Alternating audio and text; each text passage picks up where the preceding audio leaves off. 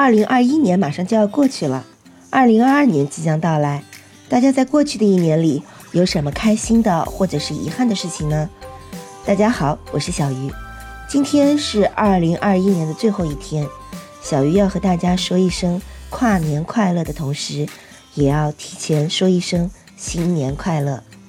小鱼希望大家不论在二零二一年里是开心还是遗憾，到了二零二二年。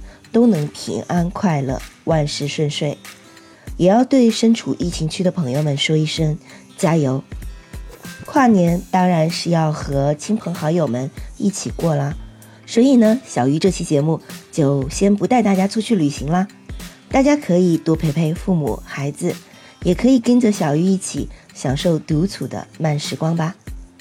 说到独处呢，小鱼是真的很喜欢安安静静的独处时光。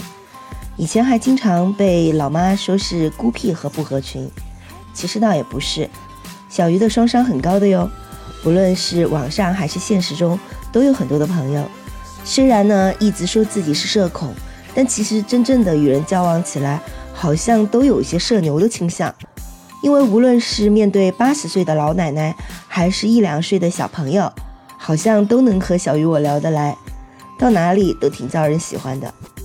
只是小鱼我呢，喜欢独处，是因为性格，自己呢不是一个喜欢麻烦的人，也不愿意给别人添麻烦，所以呢，我经常会选择一个人去旅行，一个人走走看看，寻找属于这个地方特有的故事，去看看这个地方生活的那些人们。当然，喜欢独处也有职业的原因，只有在夜深人静、万籁俱寂的时候，小鱼才能静下心来写作，专注于工作。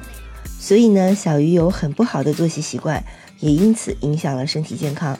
大家千万不要学我哦，一定要好好的休息。但是呢，独处真的是一件很享受的事情，尤其是在当下快节奏的生活中，偶尔有那么一段放空自己的独处时光，会让心灵都沉静下来。每到这个时候啊，小鱼就会将脑子里一些有趣的灵感整理记录下来。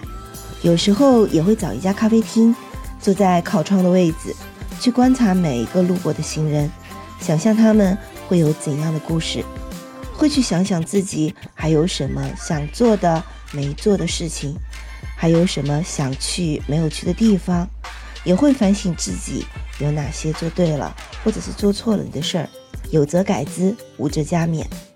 你们呢，会不会给自己安排一段独处时光？